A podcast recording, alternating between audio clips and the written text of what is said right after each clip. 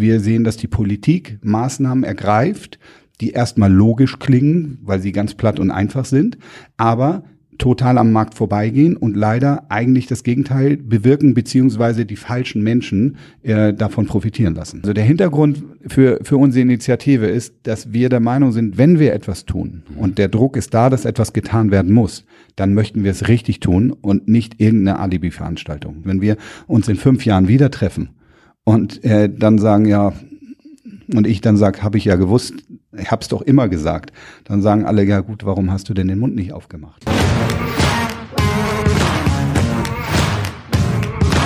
Dieser Beitrag wird euch präsentiert von der Initiative in meinem Stadtteil Wohnen bleiben, der Initiative für mehr Wohnungen und gegen Populismus. Sämtliche Informationen zu der Initiative findet ihr unter www.imswb.de. Das sind die Anfangsbuchstaben von in meinem Stadtteil Wohnen bleiben und dann ein .de. Moin und herzlich willkommen hier bei mir im Podcast. Wir wollen heute die Frage klären, warum wir eine Initiative brauchen gegen Populismus und für mehr Wohnungen. Wir haben das große Glück, dass Helmut Köhler heute bei mir im Podcast ist. Ähm, Helmut, moin, moin. genau.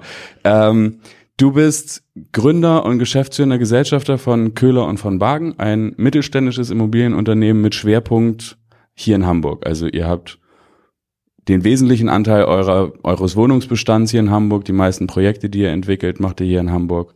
Ihr seid jetzt nicht einer von den viel debattierten internationalen Investoren, die überall auf der Welt irgendwie die beste Rendite suchen. Nein, in der Tat nicht. Wir sind reine Hamburger. Bisschen Speckgürtel noch, aber ansonsten sind wir wirklich auf komplett auf Hamburg konzentriert. Im Moment weder Berlin noch irgendeine andere Stadt, sondern rein überzeugte Hamburger. Überzeugter Hamburger, genau. Und man findet eigentlich öffentlich auch fast nichts über dich. Also, dass du Immobilienkaufmann bist, findet man noch und Jahrgang 1970 und ansonsten steht bei euch auf der Website, ähm, ihr seid gern privat und familiär. So, das ist ja schon auch sozusagen eine Aussage, die jetzt ein wenig von der Initiative, die ihr gegründet habt, äh, konterkariert wird. Also ihr sucht jetzt ganz gezielt die öffentliche und politische Debatte und du als Initiator und Gründer dieser Initiative in meinem Stadtteil wohnen bleiben. Ihr sucht auch ganz gezielt Öffentlichkeit und Aufmerksamkeit und ähm, ja, deshalb die Frage natürlich als an dich als Initiator, warum brauchen wir eine Initiative gegen Populismus und für mehr Wohnungen? Also da vielleicht nochmal einleitend dazu, ja, das ist richtig. Wir sind nicht unbedingt diejenigen, die gerne vor die Kamera wollen oder das ist unser täglich Brot, sondern für uns ging es oder geht es darum, dass im Moment politische Entwicklungen stattfinden, die unseres Erachtens komplett konträr zu dem laufen, was eigentlich gesagt wird. Und wir als Akteure oder Fachleute am Markt sehen die falsche Entwicklung und wir sind der Meinung, dass wir das nicht einfach laufen lassen können. Und dann ist es, glaube ich, auch wichtig, dass man auch mal nach draußen geht und sagt, hier läuft was falsch, hier läuft was in die komplett falsche Richtung. Okay, das heißt, die Politik, die im Moment betrieben wird in der Wohnungs-, also in, im, im, im Immobilienmarkt, wenn man so will, also die Weichenstellungen, die die Politik für den Immobilienmarkt stellt, auch in Hamburg, laufen komplett an dem vorbei, was das Interesse derer ist, für die die Wohnungsbaupolitik gemacht wird. Momentan ist das so, ja. Also aus unserer Sicht ist das sehr populistisch geprägt und es wird mit vielen Schlagworten um sich geworfen, um eigentlich relativ einfach die Bevölkerung auf, auf eine Seite zu holen. Und ähm, aus unserer Sicht bewirken diese, diese Maßnahmen aber das komplette Gegenteil. Das Problem ist nur, so einfach wie es transportiert wird, ist es leider nicht. Und mhm. die meisten Leute können natürlich nicht unbedingt einschätzen, was dort wirklich passiert.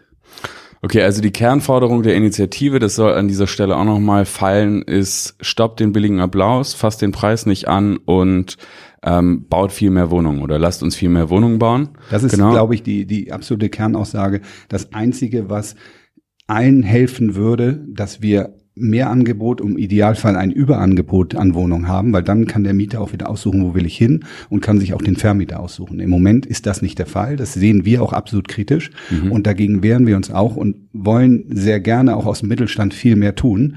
Bloß die Politik tut im Moment leider vieles dafür, dass genau das Gegenteil passiert. Genau, lass uns da konkret einsteigen. Also ihr habt ähm, als Initiatoren, als Initiative mich beauftragt, äh, für euch zu formulieren sozusagen und eure Argumente in die Debatte einzuflechten. Äh, dann lass mich dir sozusagen die Brücke bauen. Ähm, wir haben im Moment ein Delta zwischen Nachfrage und Angebot. Also wir haben weniger Angebot, als wir Nachfrage haben. Der Professor Vogtländer hat gesagt, das ist auch ein Trend, der jetzt nicht sofort wieder aufhört, sondern das ist eher ein Trend, den wir im Moment überall international in allen großen Städten sehen. Die Städten, Städte wachsen, die ländlichen äh, ähm, Strukturen werden eher schwächer, weil die Metropolen sich attraktiv entwickeln, viel Arbeit da ist, viel Wertschöpfung. Ähm, wir haben also äh, weiterhin hier einen Zuzug und billiges Geld und jetzt seid ihr aber ja in der politischen Debatte, also als Projektentwickler und als Bauherren und so, seid ihr eigentlich diejenigen, die den Preis ganz teuer machen, oder?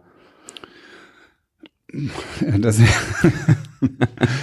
Ja, das ist, das wird uns unterstellt und mhm. jetzt muss man natürlich sagen, das gibt es auch. Also das kann man nicht wegleugnen. Die, die Wohnungen sind teurer geworden, was aber natürlich auch ganz stark daran liegt, dass das Bauland deutlich teurer geworden ist, dass es deutlich teurer geworden ist zu bauen, ähm, dass die Auflagen immer höher geworden sind und ein ganz großer Punkt und so entwickeln sich natürlich Märkte, dass einfach viel zu wenig Wohnungen da sind. Die, die Nachfrage übersteigt das. In anderen Städten, glaube ich, noch deutlich stärker als in Hamburg, weil in Hamburg, und dann muss man auch positive Dinge über die Politiker mal sagen, haben wir in den letzten Jahren versucht, gemeinsam über ein, ein Bündnis für Wohnen mehr Wohnraum zu schaffen. Das ist uns auch das gelungen. Ist gelungen, genau. Ja, und das sieht man ja im Moment auch in der Debatte, dass also Hamburg ganz oft als positives Beispiel genannt wird, weil der Mietenanstieg eher sich abgeflacht hat oder sogar zum Erliegen gekommen ist. Mhm. Wir reden aber jetzt sehr allgemein über Hamburg. Das, worüber wir eben auch gerne reden möchten, ist, dass wir gewisse Stadtteile haben, die sehr begehrt sind. Und da ist der Druck natürlich weiterhin groß. Mhm. Und die Frage stellt sich ja, wie kann ich diese Bevölkerungsmischung, die ja absolut wichtig für einen Stadtteil ist, damit der liebens- und lebenswert ist, wie kann ich die erhalten? Mhm. Und da ist ein ganz gravierender Punkt, dass wir sehen, dass die Politik Maßnahmen ergreift, die erstmal logisch klingen, weil sie ganz platt und einfach sind, aber total am Markt vorbeigehen und leider eigentlich das Gegenteil bewirken, beziehungsweise die falschen Menschen äh, davon profitieren lassen. So lass uns konkret werden, was meinst du? Also Mietpreisbremse. Zum Beispiel Mietpreisbremse, soziale Haltungsverordnung hört sich ja erstmal gut an. Mhm. So, Lass uns erst das eine machen. Was sagst du zum Thema Mietendeckel? Den haben wir jetzt gerade in Berlin, das wird gesetzt. Äh, da gibt's eine ganze Menge Recherche zu und äh, wissenschaftliche Meinung. Den Podcast findet ihr übrigens auch hier auf dieser Seite. Ähm, ja, ich glaube, es ist nicht weiter verwunderlich, dass wir absolut dagegen sind. Und mhm. da werden natürlich viele immer sagen, ja, die sind dagegen, weil es ihre Miete reduziert. Aber ich glaube, das ist ein bisschen differenzierter. Man muss mal dahinter gucken und sagen, A, wem kommt es zugute? Mhm. Und B, was passiert denn dann? Mit den Wohnungen, mit den Häusern. Es gibt genug Beispiele, ja, du hast ja vorhin gesagt, das passiert überall. Es gibt aus der Vergangenheit Beispiele aus anderen Städten, wo man wirklich sieht, was so eine Mietpreisbremse bewirkt hat. Marode Gebäude, äh, die Investitionen gehen zurück. Wir, wir haben im Moment eine boomende Baukultur, die ja auch für unser Land und unser, ich sag mal, für die Menschen, die hier leben, sehr wichtig ist. Mhm. All das merkt man, jetzt hört man aus Berlin, geht radikal zurück. Und ähm, wir haben wir haben damit äh, sag ich mal keine Wohnung mehr geschaffen. Das heißt die Not die da ist für für die Menschen die keine Wohnung finden die wird dadurch nicht geringer weil die Investitionsanreize genommen werden in dem Moment, wo man eine Mietpreisbremse einführt. Natürlich, wenn das Kapital, sag ich mal, wenn, wenn egal wer sich eine Wohnung kauft, der mhm. wird irgendwo eine Renditeerwartung haben, beziehungsweise der muss auch seine Zins und Tilgung bedienen. Wenigstens und, die Kosten tragen. Genau, kann. und wenn genau. das nicht mehr möglich ist, dann habe ich also keinen Spielraum, um in diese, in, sag ich mal, Gebäude zu investieren. Und wir denken, reden ja immer nur sehr plakativ über irgendwelche großen Wohnungsunternehmen, aber das ist ja nicht der Wohnungsbestand. Es gibt genug Einzelvermieter, es gibt gibt kleinere Wohnungsunternehmen, es gibt nicht nur die, die bösen Großen, sondern den Mittelstand, der ja das Gros der Wohnung hat. Und ich glaube, ähm, da, da haben wir ganz viele ganz vernünftige Unternehmen und die werden natürlich alle mit, äh, sag ich mal, über den Markt getrieben als, als böse Vermieter. Mhm. Und ich glaube, das ist ganz wichtig, dass man sieht, dass das eher die Partner sind und nicht die Gegner. Okay. Ähm, wenn du sagst, man nimmt die Investitionsanreize ist gar nicht nur die Anreize, auch die Möglichkeiten. Wenn ich, wenn ich nicht die Möglichkeit habe, sage ich mal, wenigstens meinen Kapitaldienst zu bedienen und noch ein bisschen Geld übrig habe, um das Haus instand zu halten, wie soll das dann funktionieren? Und das sieht man auch in anderen Ländern, wo, wo dann einfach Wohnungen leer stehen. Oder eben, wie es in Spanien ja viel passiert ist, dort wurden die Wohnungen dann einfach alle verkauft. Da gibt's heute so gut wie keinen Mietmarkt mehr. Genau, dazu muss man wissen, dass Spanien die Mietpreisregulierung hatte über viele Jahre und dann größere Eigentümer mit mehreren Wohnungen, die haben dann ihre Wohnungen an die Nutzer verkauft, weil weil sie sie selbst nicht mehr halten konnten. Also genau. das das unterschätzt man ja immer. Das ist ja nicht nicht banal, sondern sagen wir auch wie unser Unternehmen oder unser Markt ist ja Schwankungen, unterliegt ja Schwankungen und mhm. im Moment sind die Rahmenbedingungen natürlich super. Das waren sie aber auch nicht immer. Wir haben ganz niedrige Zinsen, wir haben eine hohe Nachfrage. Mhm. Das schreit natürlich erstmal danach zu regulieren. Bloß durch Regulierung entsteht keine Entspannung auf dem Wohnungsmarkt. Ganz im Gegenteil, es wird eher schärfer, weil sich die Investitionen zurückziehen.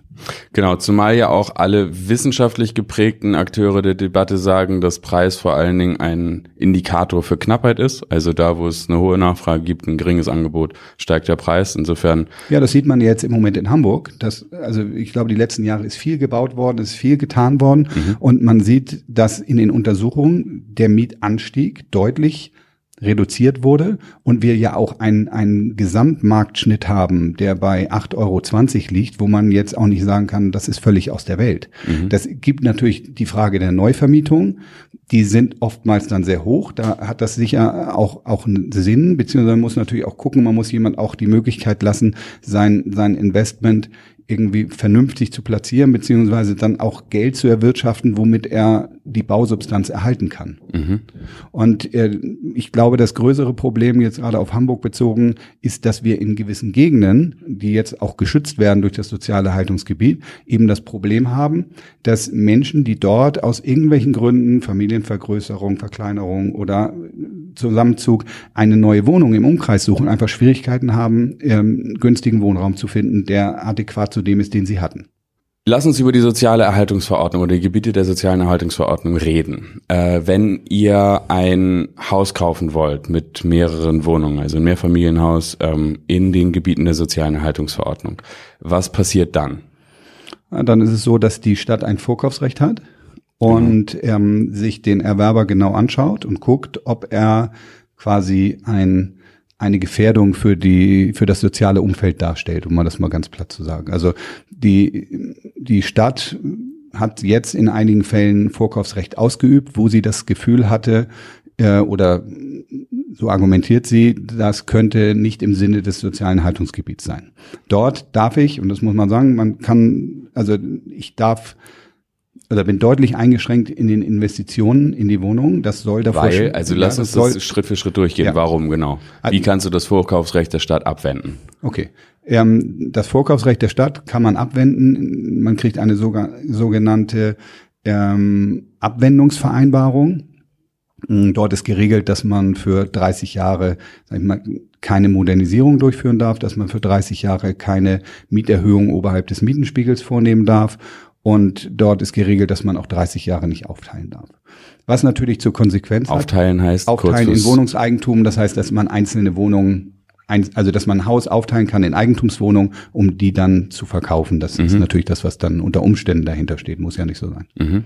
Und ähm, das ist dann so, dass ähm, wenn man das unterschreibt, sind die mal bildlich gesprochen die die Ketten und das Korsett extrem eng für jeden Vermieter. Wenn du dir vorstellst, wir haben ein Haus, was ist 100, 120, 130 Jahre alt, dann wissen wir, wie, die, wie der Zustand auch oft ist. Mhm. Kann ja jetzt noch gut sein, mhm. aber 30 Jahre ist ein langer Zeitraum mhm. und ähm, ich muss da mal einmal ausholen, weil der, der Sinn, der hinter dieser Vereinbarung oder des städtebaulichen Erhaltungsgebiets steht, ist ja, dass die äh, Struktur der Gebäude erhalten bleiben soll. Und dahinter die steht Struktur natürlich, dass die, der, ja, das ist die Struktur der Mieter steht dahinter. Aber so. es ist ein städtebauliches Instrument, was okay. eigentlich nicht den Mieter beeinflusst oder schützt und auch nicht die Miethöhe, sondern eigentlich die Struktur ähm, so, wie es dort mal war, erhalten soll was durchaus Sinn macht. Bei uns wird es dafür genutzt, natürlich auch die Miete nach unten zu drücken und unten zu halten.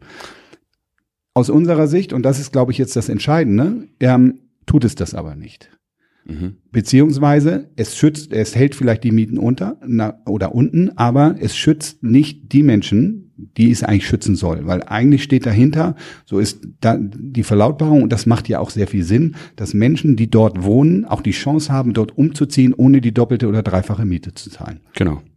Also Studenten, die da irgendwie in die Schanze gezogen sind oder so und sich dann da engagieren und vielleicht eine Familie eine junge gründen Familie wollen. kriegt Oder? ein, zweites oder ein drittes Kind, Ja, braucht genau. eine neue Wohnung, hat vielleicht eine günstige Wohnung und muss findet die nicht mehr und muss dann Ja, okay, aber jetzt haben wir eine soziale Erhaltungsverordnung und ihr habt den Vertrag unterschrieben, dann dürft ihr jetzt die Miete nicht erhöhen. So, was passiert jetzt als nächstes? Nee, Bei euch wird eine Wohnung frei. Genau, also es geht ja nicht nur bei uns, sondern äh, allgemein, was passiert dann? Jetzt muss man sich vorstellen, dass, dass Max und Lisa kommen, die haben mit dem dr- dritte Kind ist unterwegs und die brauchen jetzt eine Wohnung. Ja, und das, 90 das. Korsett für den Vermieter ist so eng, dass er natürlich sagt, wenn mir ein Mieter ausfällt, darf man nicht vergessen, dann sind oft eine Jahresmiete weg. Bis, wenn der nicht mehr zahlt und bis man sozusagen die ganzen Regularien in Deutschland den Mieterschutz durch hat, geht gut mal ein halbes, dreiviertel bis zum Jahr raus. So. Und wenn ich, wenn ich also so eng geknüpft bin, dass ich also Zins, Tilgung muss ich ja irgendwie bezahlen können, Investitionen habe ich auch noch, dann wird ja eines passieren, das sieht man immer wieder, was macht der Vermieter? Er nimmt den Mieter, der ihn am, das geringste Ausfallrisiko hat. Das heißt, Die beste es Bonität. wird am Markt, wird immer Ausnahmen geben, aber das Gros wird an die Menschen vermieten, die die beste Bonität haben. Und das ist genau der, den wir eigentlich nicht schützen wollen, den die Politik auch nicht schützen will, was aber keiner sagt. Das heißt, wenn wir das mal zusammenfassen wollen, ähm, Max und Lisa, die erwarten das dritte Kind und vielleicht hat Max und Lisa gerade eine Anstellung zur Probe, weil Job gewechselt oder ich weiß nicht was. Ähm, mit Schwanger ist sowieso schwierig mit neuem Job. Auf jeden Fall habe ich jetzt gerade nicht die allerbeste Situation, was meine Bonität angeht. Jedenfalls in der absolut so super Perspektive, was äh, meine Bewerbung um die Wohnung angeht. Und dann kommt aus den Vororten oder aus dem Speckgürtel kommt ein Anwalt und der hat eine gesettelte Kanzlei und sagt, oh, immer rausfahren in Speckgürtel, ich würde gerne eine Wohnung hier kaufen und ähm, der hat ein Jahreseinkommen von 200.000 oder was und der bewirbt sich, hat die bessere Bonität. Das heißt, soziale Erhaltungsverordnungen führen dazu, dass die besser verdienenden dann in der Schanze wohnen können, aber nicht mehr die, die dort engagiert sind. Und das ist genau unser Punkt. Wir sehen dieses Instrument als völlig fehlgeleitet. Mhm. Es hat vielleicht einen richtigen Hintergrund und da sind wir uns auch alle einig. Wir müssen auch günstigen Wohnraum schaffen, damit auch die Quartiere und die begehrten Stadtteile mit allen sozialen Schichten durchmengt werden. Das finden wir wichtig und ähm, da, das ist, glaube ich, auch bei uns, wenn man sich umhört im Mittelstand, absolut ähm, ein Ziel. Aber wir alle sind uns einig, dass dieses Ziel mit dieser Maßnahme zu 0,0 Prozent erreicht wird. Dann ist jetzt die spannende Frage, ist das nicht in Wahrheit dann, aber wenn du sagst, es ist ein städtebauliches Instrument, ähm, ist das hier schon, also wird hier der Rechtsstaat schon gedehnt für Preispolitik an der Stelle, wo es eigentlich keine Möglichkeit gibt, das zu regulieren? Das kann man so sehen, ja. Also ich bin jetzt auch kein Fachjurist, da müsstest du den dazu fragen, aber grundsätzlich würde ich sagen, ist das das falsche Instrument dafür. Vor allen Dingen, glaube ich, gibt es im Hamburger Mittelstand, also beim Unternehmen gerade auch jetzt Leute, die sich mit uns zusammenschließen, auch genug äh, Unternehmen, die für also für richtige und sinnvolle Lösungen bereit sind, auch Mhm. Sage ich mal, da, da entgegenzukommen und auch Lösungen gemeinsam zu finden, die uns natürlich auch wehtun. Klar, wenn man äh, sagen wir, machen kann, was man möchte, ist der Markt natürlich entspannter, aber wir sehen, dass hier eine falsche Entwicklung ist und wir sehen, dass wir auch eine soziale Verantwortung dafür haben, dort etwas zu tun. Und das wollen wir auch. Thema Investitionsverbot in den Gebieten der sozialen Erhaltungsverordnung. Ähm, wir haben hier zwei Themen, äh, die eigentlich koexistieren müssten, nämlich Top-Thema Nummer eins Wohnungsmarktpolitik und Top-Thema Nummer zwei Klimawandel. Ähm, ihr macht dann aber schon noch die, die energetische Sanierung, oder? Also die Tops können wir nochmal drüber nachdenken, wie rum. Ich glaube, im Moment ist das Thema Klimawandel das allbestimmende Mhm. äh, Instrument beziehungsweise äh, Themengebiet. Mhm. Auch zu Recht. Ich glaube, wir alle, die auf diesem Planeten leben, wissen, dass es so nicht weitergehen kann. Aber ich glaube, da wollen wir jetzt nicht hin. Ähm, Genau, dazu hatte ja Rezo sonst auch ein Video gemacht. Ja, äh, spannendes Thema ist auch, hat einem viel die Augen geöffnet, aber ähm, auch dazu gibt es ja hier ein Beispiel, wo man sagen muss, das ist eigentlich eine Farce. Mhm. Ähm, wir haben Gebiete, wo man nicht sanieren darf, wo man also auch energetische Modernisierung nicht durchführen darf. Und ähm, wir wissen alle, Ihr dürft keine energetischen Modernisierungen durchführen in den sozialen sozialen. Erhaltungsgebieten, das ist so. Okay. Und äh, damit können wir natürlich auch die Gebäude nicht auf einen technischen Stand bringen und sie CO2 verbessern. Und alle wissen ja, das geht ja immer wieder durch die Presse, dass die alten Wohnungsbestände ein ganz großer Klimakiller oder CO2-Produzent ist. Okay. Und ähm, da muss ich mich irgendwann entscheiden, Ökonomie schlägt Ökologie oder umgekehrt. Mhm. Was ist wichtiger? Und wir werden es nur schaffen, diese Dinge zu sanieren, wenn wir Geld in die Hand nehmen. Mhm. Und auch da wieder die Allgemeinheit, immer nicht auf Einzelne bezogen, gibt immer Idealisten, die Allgemeinheit, und die brauchen wir an, an Vermietern, Hausbesitzern etc., wird das nur tun, wenn sie auch einen Anreiz hat. Das heißt, bisher war es möglich, ein Teil der Investition auf die Miete umzulegen.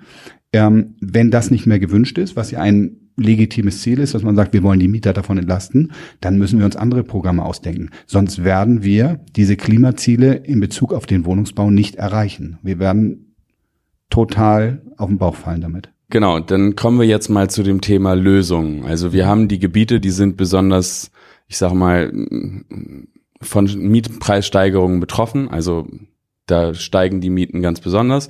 Ähm, und die Politik denkt sich ja sowas aus, vielleicht auch am Thema vorbei, aber weil sie etwas erreichen möchte, nämlich in diesen Quartieren, die besonders beliebt sind, äh, die Mieten zu stabilisieren. Was wäre denn aus eurer Sicht eine Lösung für den Bestand? Also für den Bestand, der dort im Moment ist, ist es natürlich relativ schwierig, weil die Eigentümer ja eigentlich frei sind in dem, was sie tun, auch weiterhin. Mhm. Jetzt bremst man die Investitionen, jetzt kann man überlegen, ist das sinnvoll? Die Wohnungen werden langsam vom Standard immer schlechter, mhm. kann nicht das Ziel sein. Also werden auch nicht barrierefrei ausgebaut und sowas? Klar, das kommt dazu, vielleicht kommen wir gleich nochmal zu ein paar Beispielen, damit das vielleicht etwas besser verständlich ist. Ja. Wir reden ja nicht nur über den Preis, mache ich da nochmal einen kleinen, einen kleinen Exkurs dazu.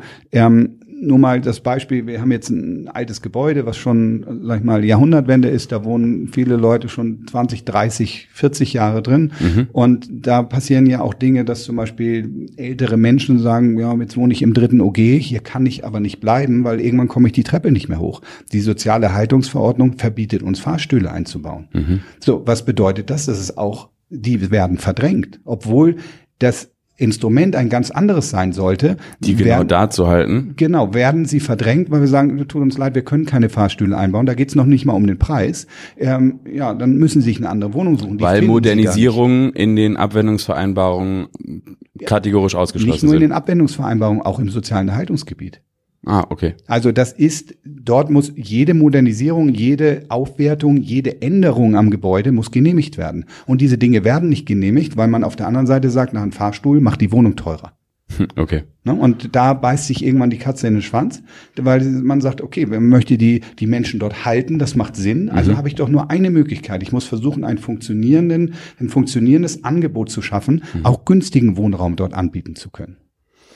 Wie kann ich günstigen Wohnraum anbieten? Aus unserer Sicht geht das zum einen natürlich immer freiwillig. Das wird man aber nicht über den Markt ziehen können, weil das einige Freiwillige sicher machen werden. waren ist, jetzt ist, noch nie so ein richtig eben, gutes das Instrument. Ist, das, das geht bei einigen und einige haben die Verantwortung und sagt, ich kann mir das leisten, ich biete günstige Wohnungen an. Das gibt es auch heute, über die redet logischerweise keiner, weil mhm. das läuft ja. Mhm. Ähm, aus unserer Sicht ist es so, wir haben mal den, wir finden diesen Drittelmix für Hamburg eigentlich sehr gut, der im Neubau gilt. Da gibt es ein Drittel sozialen Wohnungsbau, mhm. ein Drittel ist Mietwohnungsbau und ein Drittel kann Eigentumswohnung werden. Muss nicht, aber kann. So, das ist so eine freiwillige Verpflichtung zwischen dem eigentlich dem Hamburger Mittelstand äh, und äh, unserer Regierung. Mhm. Und ich finde, dass das ein, eine adäquate Lösung sein könnte. Mhm. Und ganz entscheidend ist, dass wir dort eben einen Unterschied haben. Wir gehen von der, von der Objektförderung, das heißt die Immobilie in sich, zur Subjektförderung. Das ist, glaube ich, ganz, ganz wichtig. Das heißt, was konkret? Ja, dass wenn, wenn jetzt, du warst vorhin bei Max und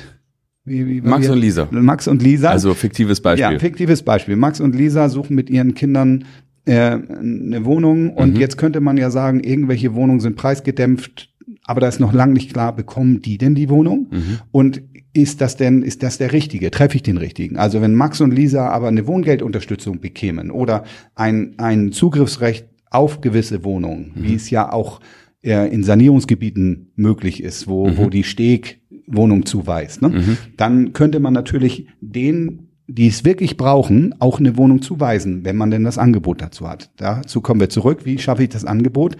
Ähm, wenn wir wieder bei der ähm, bei dem Drittelmix, da könnte man sagen, ein Drittel auch in Bestandshäusern, ein Drittel liegt bei einem gewissen Wert, wie analog zum Beispiel zum geförderten Wohnungsbau. Mhm. Ein Drittel wäre freier Mietwohnungsbau und ein Drittel könnte Eigentumswohnung oder Mietwohnung werden. Da ist der Vermieter frei. Damit, und das ist das Entscheidende, geben wir dem Vermieter aber die Chance, sowohl zu investieren, mhm. ähm, das Haus gut in Schuss zu halten und durch teurere Wohnungen auch, ich sage mal, die günstigeren zu subventionieren. Es findet also ein Ausgleich statt, der ja sinnvoll ist. Wenn jemand mehr Geld hat, dann kann er auch mehr Miete bezahlen. Und das, was doch das Unfaire ist, dass die Menschen, die weniger haben, sich die Miete nicht mehr leisten können. Also muss ich es irgendwie schaffen, ein, in solchen Stadtteilen ein funktionierendes Angebot an günstigen Wohnungen zu schaffen. Mhm. Also heißt, ähm, derjenige Speckgürtelanwalt, der käme und in die Schanze ziehen möchte, der würde sich eine frei finanzierte Wohnung nehmen. Genau. Max und Lisa wären sozusagen mit der Objektförderung, was ja in Wahrheit bedeutet, ich bekomme einen wie auch immer gearteten Mietzuschuss Entweder von das, jemandem, der noch zu definieren wäre. Ja. Entweder das, das wäre jetzt die Subjektförderung, wenn ich es am Objekt genau. lasse, dann sage ich, ich habe in jedem Haus drei, vier Wohnungen, die günstig sind und auch günstig bleiben mhm. und eben nicht für den äh, von außen kommenden, der sehr viel Geld verdient, äh, vorbehalten sind, sondern für die, die es wirklich brauchen, die sagen, wir wollen in unserem Stadtteil bleiben und wir, wir haben, wir können uns das nicht leisten, also muss es für die auch günstigeres Angebot geben. Mhm. Da sind wir uns völlig einig und nur das wird helfen. Dazu natürlich immer wieder Wohnraum schaffen. Bauen. Auch da bauen, bauen, bauen. Ähm, auch da muss man über Dinge nachdenken, wie vielleicht noch mal ein Geschoss obendrauf. Gab es ja auch mal Diskussionen in Hamburg. Kann man die, alle, alle sozusagen allen Bestand um ein Geschoss erhöhen? Mhm. Würde ja schon sehr viel frei machen. Ein, ein Beispiel finde ich auch noch ganz wichtig, was glaube ich viele immer nicht sehen. Es gibt ja, ähm, wir sind ja eine alternde Generation. Und es gibt natürlich viele Menschen, die in großen Wohnungen leben mhm. ähm, und teilweise nur noch zu zweit oder sogar alleine sind, mhm. aber sagen, manch, ich lebe hier in fünf Zimmern, will ich eigentlich gar nicht, bloß meine Fünf-Zimmer-Wohnung ist genauso günstig oder, oder, oder genauso teuer, als wenn ich mir jetzt eine anderthalb Zimmer-Wohnung nehme. Und das sind natürlich Missstände, die dürfen nicht sein, weil damit haben wir ganz viel Wohnfläche, die anderen zur Verfügung gestellt werden könnten, durch eine Umverteilung, die mhm. noch nicht mal irgendjemand wehtun.